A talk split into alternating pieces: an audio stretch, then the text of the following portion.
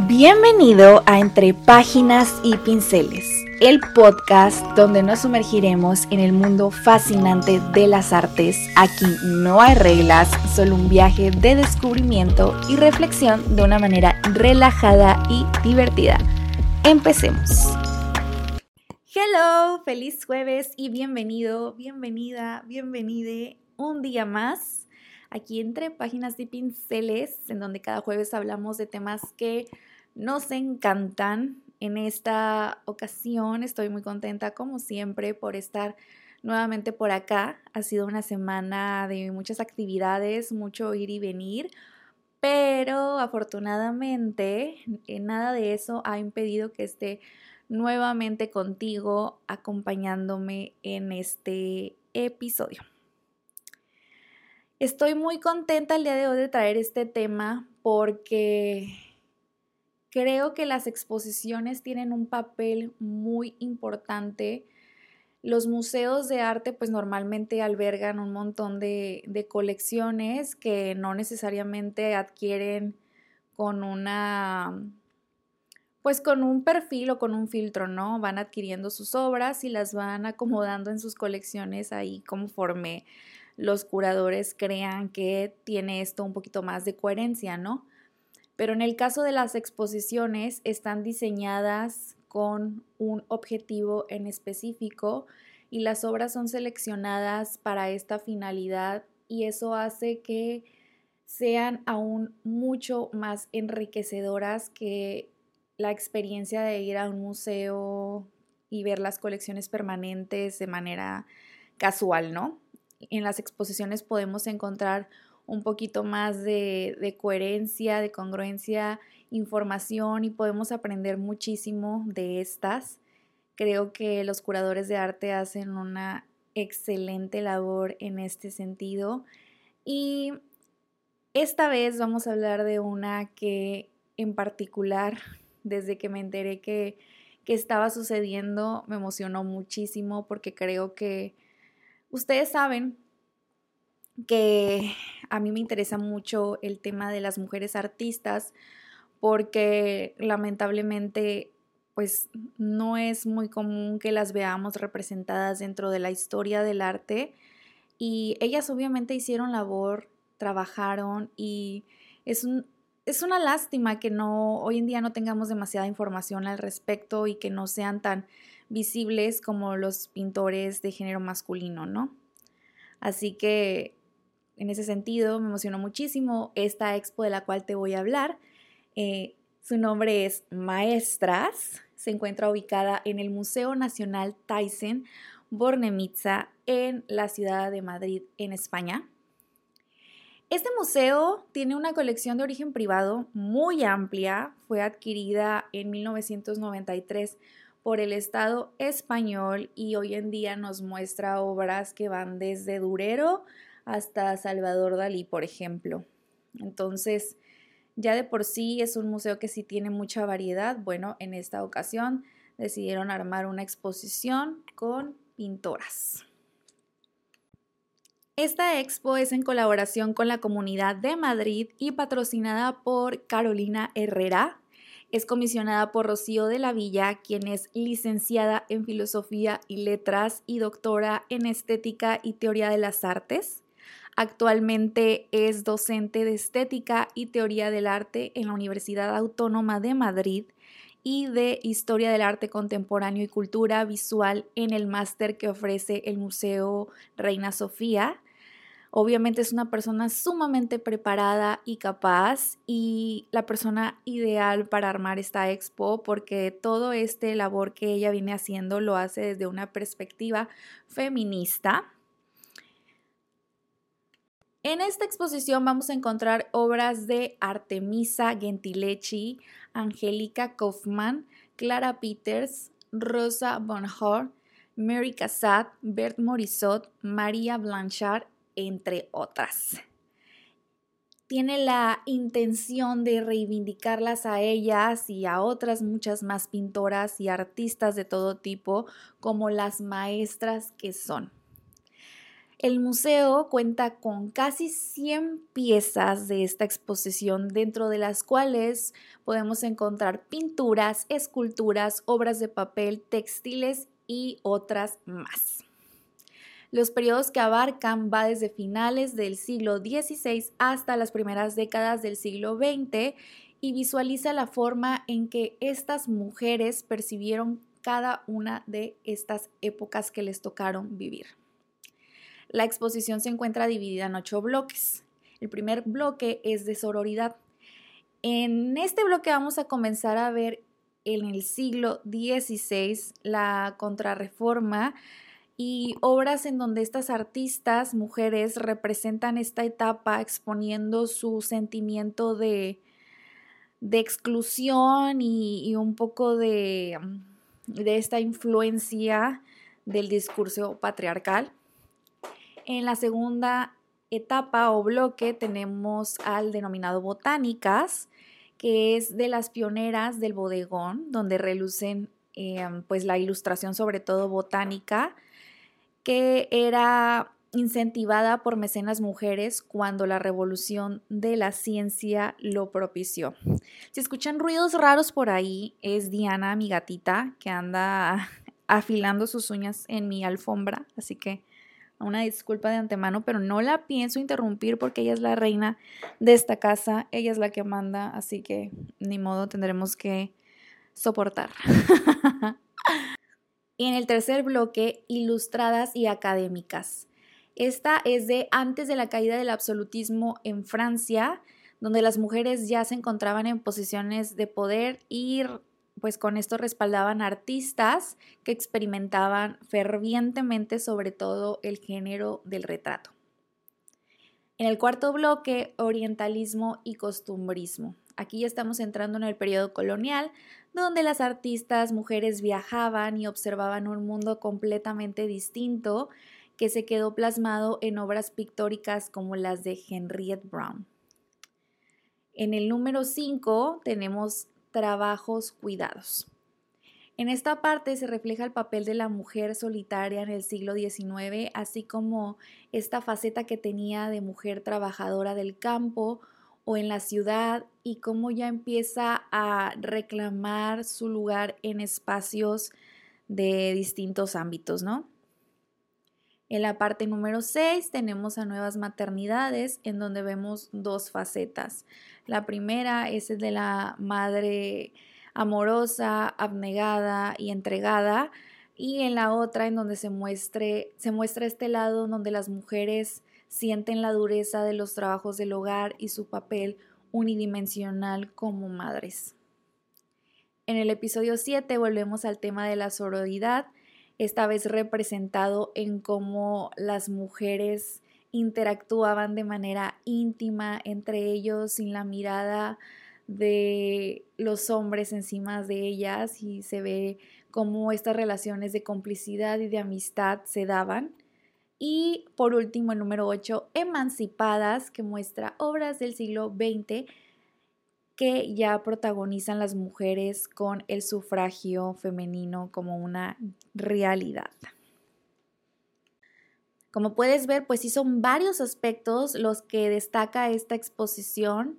Son aspectos muy interesantes, como se pueden dar cuenta, abarcan desde cómo la mujer empieza a integrarse en papeles como la ciencia, el trabajo y no solamente el lado que siempre vemos en el arte de los hombres, que es esta mujer como símbolo de, erotismo y sensualidad, o bien como una madre divina e intocable, sino que ya podemos ver otras facetas un poco más cercanas y reales, ¿no?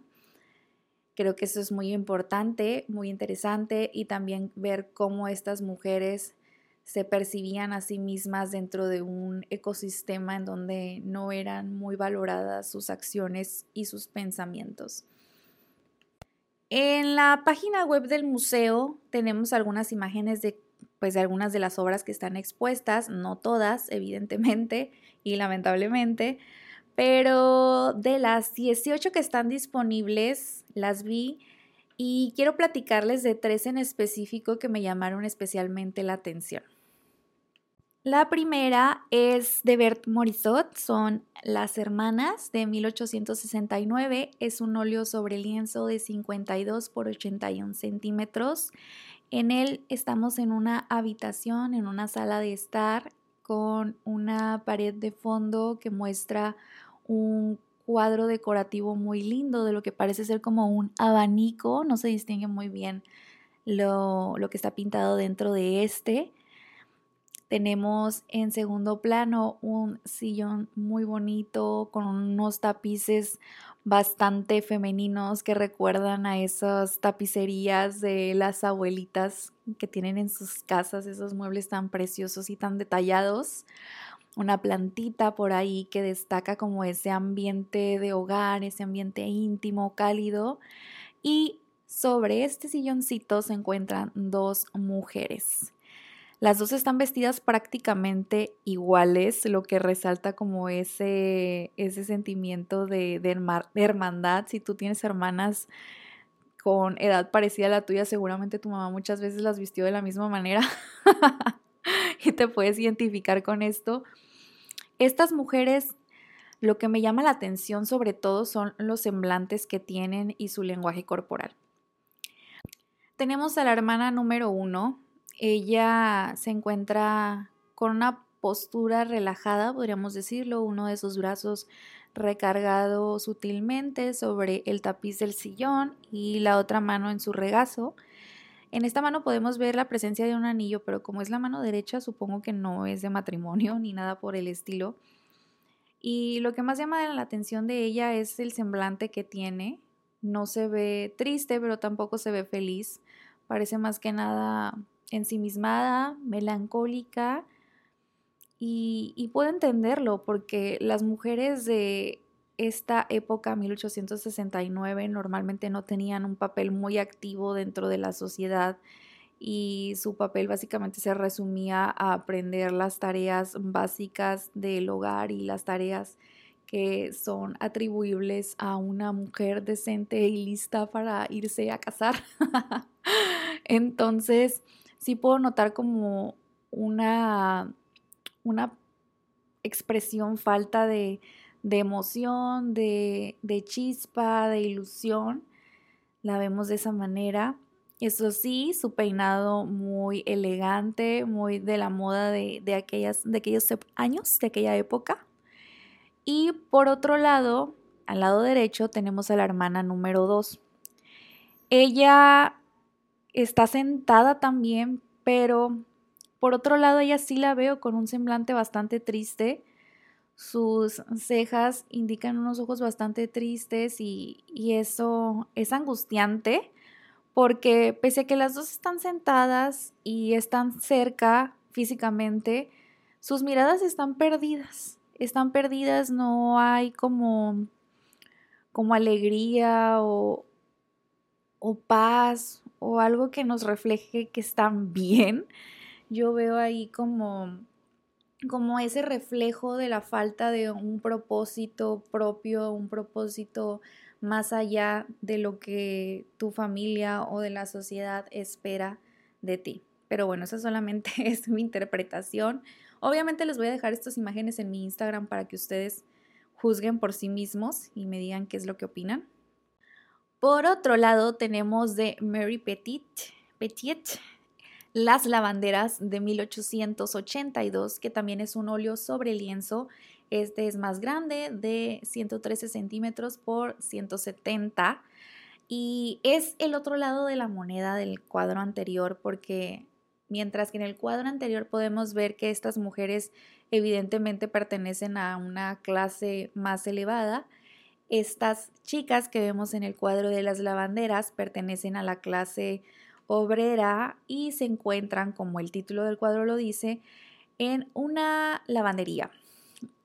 Me parece muy, muy interesante la composición de esta obra. Me gusta mucho el tratamiento de la luz que tiene y también la paleta de colores. Creo que a diferencia del otro cuadro en donde podemos ver tonos un poco más alegres, pasteles, característicos de, del movimiento que seguía Mary Cassatt en esta ocasión, Bert Morisot, perdón.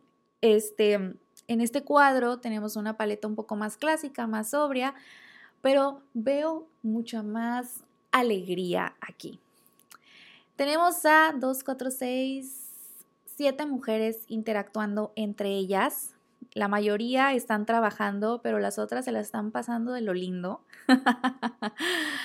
la primera del lado izquierdo derecho se encuentra escuchando todo lo que está sucediendo allá a su alrededor. La segunda tiene así el brazo recargado sobre la mesa y está súper pendiente a lo que las demás están diciendo. Parece que están echando un chisme, mira, pero bien a gusto ahí. Al lado de ella está otra chica que se encuentra ahí planchando la ropa, muy atenta en su tarea, a ella no le interesa lo que están hablando las demás. Seguido de ella tenemos a otra chica que sonríe a su compañera, la que está muy atenta, con una plancha en sus manos.